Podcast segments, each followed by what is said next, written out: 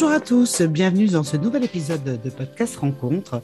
Aujourd'hui, j'ai le plaisir d'accueillir Marc Fichel. Bonjour Marc. Bonjour, le fameux podcast que j'attends depuis des jours. Alors, justement, je vais tout de suite rebondir euh, avant de, commencer plus amplement ta présentation. Euh, tu es passé euh, chez Michel Drucker, sur TF1. J'ai vu pas mal d'articles de presse, mais je n'ai pas vu de podcast. Donc, c'est peut-être ton premier podcast? C'est mon premier podcast. Ah ben voilà, je suis très content. Non, en fait, j'en ai fait deux. Non, je, suis méchant. J'en ai fait un sur une radio euh, des expatriés qui s'appelle Stéréo Chic. D'accord, ok. Mais comme je suis allée sur ton site, alors vous pouvez y aller aussi, hein, euh, Marc Fichel, euh, mais que je mettrai en lien, bien entendu. Alors, je vais te présenter. Donc, tu es responsable export à Rungis depuis de nombreuses années. Tu as une double vie. Parallèlement, tu es auteur, compositeur et interprète. Euh, tu as fait plusieurs scènes à Paris, en Roumanie euh, cet été, et euh, j'ai même entendu parler d'Asie pour 2022. Donc, on va avoir pas mal de choses à, évoquer ensemble. la première question que j'avais envie de te poser, c'est que tu as toujours donc exercé donc en parallèle de ton métier d'artiste un métier à Rungis. J'ai lu que certains de tes collègues étaient devenus mécènes. Alors, je voulais te demander, puisqu'on est dans podcast rencontre, est-ce que ces rencontres de Ringis, qu'est-ce qu'elles ont donné comme sens? Est-ce qu'elles ont aidé à, croire en tes rêves, à poursuivre tes rêves? Quelles ont été ces rencontres euh, importantes pour toi qui font qu'aujourd'hui, ces rencontres de Ringis sont mécènes de, de tes albums? Alors, les rencontres de Ringis, pour moi, ont été déterminantes sur plusieurs points. D'abord, elles m'ont appris ce que c'était la vie, ce que c'était le travail, ce que c'était la rigueur, ce que c'était le respect des gens, mm-hmm. avant même de parler musique. Voilà. D'accord. C'est en lui-même. À Rungis, on se dit les choses. Quand il y a quelque chose qui ne va pas, on se le dit. Quand il y a quelque chose qui va, on se le dit aussi. Ça guérit Et après, on va prendre tous une bonne entrecôte et on oublie tout. Voilà. Donc, il y a quand même un code. Euh, une ambiance particulière, un code particulier à Rungis. Hein? Oui, il y, a, un code, il y a une ambiance particulière. C'est vrai que c'est un milieu qui était assez macho, assez masculin. Et aujourd'hui, il est devenu euh, euh, un peu plus mixte. Il faut savoir s'imposer, quelle que soit, quelle que soit euh, ta couleur de peau, ton origine, on s'en fout complètement. C'est ça qui est bien, c'est ce fameux vivre ensemble qui me plaît. D'accord. Ça, c'est la première des choses, c'est le respect de l'être humain. Mm-hmm d'où qu'ils viennent. Oui, parce qu'en en fait, tu viens pas du tout de ce milieu-là. Hein. Euh, ce que j'ai vu, c'est que tes parents sont dentistes, donc tu viens ni de ce milieu-là, euh, ni de celui de la musique. Donc à chaque fois, c'est une découverte pour toi, c'est une imprégnation, c'est des, des, nouveaux milieux dans lesquels tu, tu évolues pour toi. Oui, ouais, je connaissais personne et j'ai été, euh, comme on dit, avec mon baluchon à la force du poignet, à la rencontre des, des gens. Alors Rungis, ça s'est fait plus vite que la musique, parce que Rungis, c'est quand même un milieu au départ où ils écoutent. Mhm. Et si tu les intéresses et s'ils pensent que tu as, ton petit bout de chemin à faire, bah, ils vont t'ouvrir quand même les portes, mhm. avec toujours en respectant les codes. Pas les codes hiérarchiques, les codes de Ringis. Faut, faut... tu l'aimes ou tu le quittes. Mais tu ne peux pas être entre les deux. Parce que tu ne te lèves pas à 3 heures du matin juste parce que tu as envie de gagner de l'argent ou parce que. Vraiment un, amour des gens et euh, c'est le milieu qui, qui veut ça. Il faut être vif, il faut être réactif. Donc ça m'a appris beaucoup de choses. Ça m'a appris, ça m'a appris à être ce que je suis aujourd'hui. Mhm. Et ensuite, les rencontres ont été déterminantes pour la musique, oui, parce que en fait, ils m'ont donné tellement de bienveillance et euh, tellement d'empathie sur ce que je faisais. Ils étaient tellement fiers que ça m'a boosté encore plus à, aller au bout de, mes rêves. Et, et, puis, du coup, ils ont participé en tant que mécènes. Alors, c'est plus mes fournisseurs que mes collègues. C'est des fournisseurs, des, des, collègues. Hein, oui, oui, bien sûr j'aime à le dire parce qu'ils ne sont pas producteurs, ils sont mécènes. C'est-à-dire que c'est comme à l'époque du, du, roi Louis XIV. Ils, m'ont dit Mais tu as besoin de combien pour faire un disque? C'est désintéressé. C'est on, croit en, on croit en toi, on a envie, de, au nom de notre amitié, euh, même professionnelle, euh, voilà, de, de t'aider à, réaliser ton rêve. Exactement. C'est rare euh, aujourd'hui. C'est rare, bon, je le rends bien parce qu'il y a plein de choses qui se passent et puis parce que je travaille dur aussi à Rungis. Si vous voulez, il y a un échange qui se fait, mais en fait, c'est vachement bien, c'est sain. Et puis moi, je leur montre toutes les factures. Il n'y a pas de. Oh, il y a un joli chat derrière, j'adore. Euh, et, c'est bienveillant et c'est vraiment. Euh, ça fait du bien d'être entouré comme ça parce que le monde n'est pas tous les jours comme ça. Et, et, moi, je dis à Rungis, c'est un milieu dur, mais vous avez un vivre ensemble qu'il faudrait filmer plus, plus de fois pour montrer que que la seule chose pour laquelle des fois on, lève la voix, c'est parce qu'on n'est pas d'accord sur un prix, mais après, tout le reste, et on vient tous de, classes sociales différentes et de milieux différents, et pourtant il y a, y a une osmose qui prend, et je l'expliquerai pas, c'est juste que l'être humain, il peut être aussi très bon, voilà, tout simplement. Alors, on va, on, va, on va rebondir sur le vivre ensemble. Votre dernier single, euh, c'était Le Temps. Euh, alors, c'était Le Temps, ça raconte une partie de votre histoire familiale de juifs euh, roumains exilés et vous rebondissiez dans une interview sur l'actualité en Ukraine.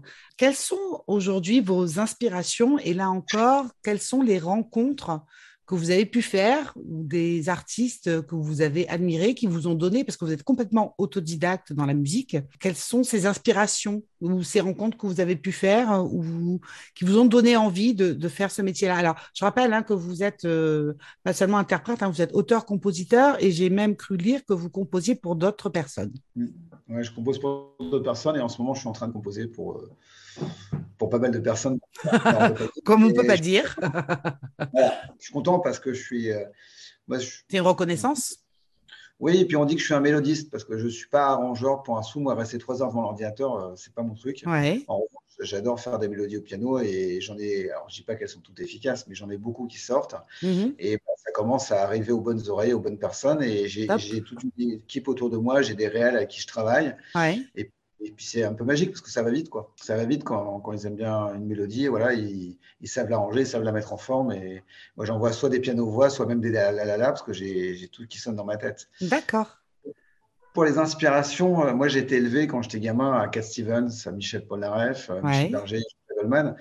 J'ai beaucoup d'admiration pour Polnareff parce qu'il a réussi à vulgariser du classique. Parce que quand on entend Polnareff, sur ses 30-40 plus gros tubes qu'il a fait, on a l'impression d'entendre de la musique classique. Mhm. Il a réussi à en faire de la chanson de variété, ce qui n'est pas mhm. évident.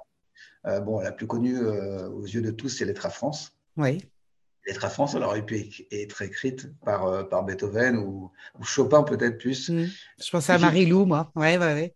Ouais, et encore Marie-Lou, c'est un peu après 189, c'est un peu, c'est pas aussi fort que Lettre à France. quand il avait écrit dans les années 70 Nos regrets, etc., c'est, il avait même mis du clavecin dessus c'est magique. Donc voilà, après, j'ai des, euh, des, des, des, chanteurs comme Elton John qui ont fait de la, de la vraie pop variété, mais avec des, des mélodies imparables.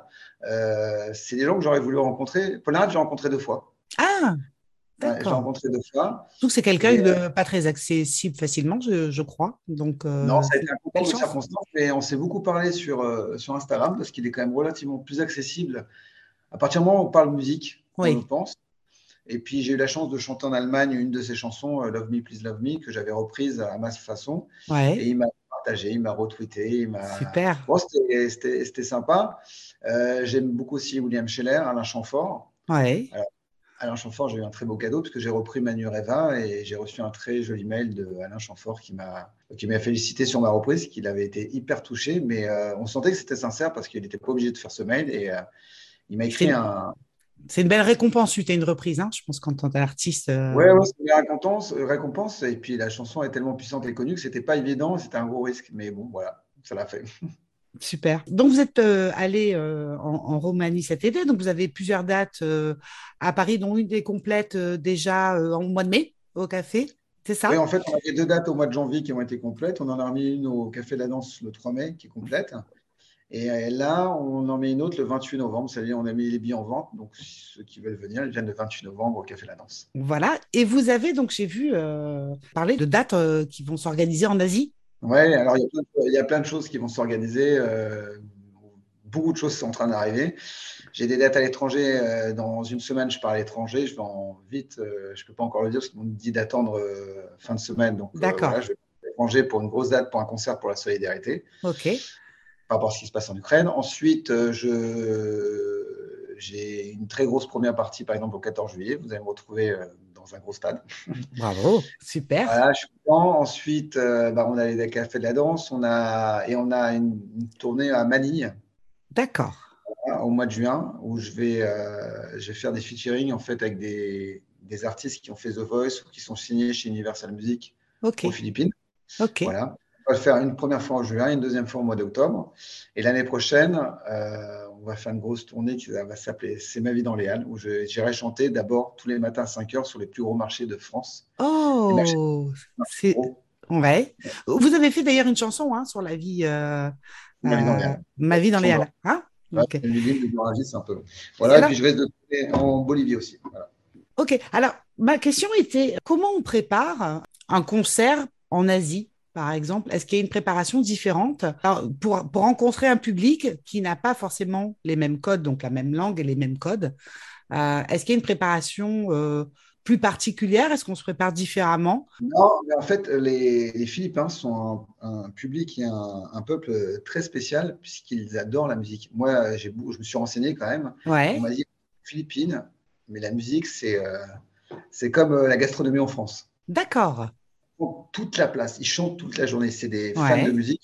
Ils chantent bien et ils, composent bien. Moi, j'étais regardé sur les sites euh, des gens qui, qui, veulent travailler avec moi et ils adorent. Ils sont fans de chansons françaises. Donc, c'est un ah, meeting. Ok. Donc, je pense que je vais y aller avec euh, mon envie, euh, mes mélodies dans ma tête, mon piano. Je vais partir là-bas avec un de mes musiciens. On va être deux. Et puis, on va voir ce que ça donne. Je pense que ça va être un peu, comme on dit, à l'arrache, mais euh, une à l'arrache maîtrisée, quoi. Ça, on va faire de la musique. avec la spontanéité, avec la spontanéité et, une rencontre en fait de l'amour de la musique euh, partagée. Exactement. D'accord. Eh ben, merci beaucoup, Marc Fichel. Alors, la question que je voulais euh, vous poser, euh, celle que je pose à l'ensemble de mes invités sur Podcast Rencontre, c'est si toutes les rencontres étaient possibles, euh, quelle rencontre aimeriez-vous faire? Alors, une rencontre réelle, fictive, du passé, du présent, du futur? J'en ai plein. J'en ai plein. Mais, hmm, alors, je peux dire plusieurs, plusieurs choix ou pas? Oui, oui, bien sûr. Alors, d'abord, j'aimerais rencontrer Jésus. Ouais. Parce qu'il a bien foutu la merde. et euh, j'aimerais lui demander, mais, mais pourquoi? Mais pourquoi? Pourquoi? Parce qu'aujourd'hui, euh, tout le monde l'aime et tout le monde le déteste en même temps. C'est assez incroyable. C'est devenu euh, l'homme le plus célèbre au monde. Oui. Et cette, toutes ces, ces théories qu'on y croit, qu'on n'y croit pas, je trouve ça à la fois fantastique, génial. Et puis je me dis, c'est parti de quoi? Lui, pouvoir lui parler ce qu'il avait dans la tête. Ça, c'est la première personne que j'aimerais rencontrer. Après, dans les personnes qui sont plus de ce monde, Freud. Parce que Freud, pour moi, il a révolutionné euh, l'état d'esprit des gens. Mhm. Bon, il devait être pareil quand même, mais voilà. Et puis après, soirée, passer une petite soirée tout simplement avec Jean-Jacques Goldman, ça me plairait bien. Ah, pas mal. Autour, d'un bon repas. Voilà, on parlerait de tout. parlerait, parce que c'est quelqu'un de très cultivé. D'ailleurs, on lui avait dit, euh, je me rappellerai toujours de cette interview, on lui avait dit, il était dans une église, il s'appelle Jean Goldman, il n'a pas voulu changer son nom. Et on lui a demandé, euh, mais vous chantez, vous vous sentez pas un peu seul quand vous chantez dans les gospels d'église? Sous-entendu, il est de confession juive, et puis il a regardé Jésus, il fait, mais non, on est deux. Très bonne réponse. Très bonne Oui, moi aussi, j'aimerais bien dîner avec Jean-Jacques Goldman. C'est vrai que ça, je pense qu'on est une génération qui a été particulièrement marquée par ce compositeur qui a fait des textes absolument intemporels et on peut les écouter euh, aujourd'hui à, nos âges et ils nous parlent encore. Hein, Tout le monde mais un grand merci, Marc Fichel, euh, d'être venu à Podcast Rencontre. Je mettrai bien entendu euh, en lien les prochaines dates de concert, euh, vos liens vers vos réseaux sociaux et votre site. Merci beaucoup. Merci, au revoir.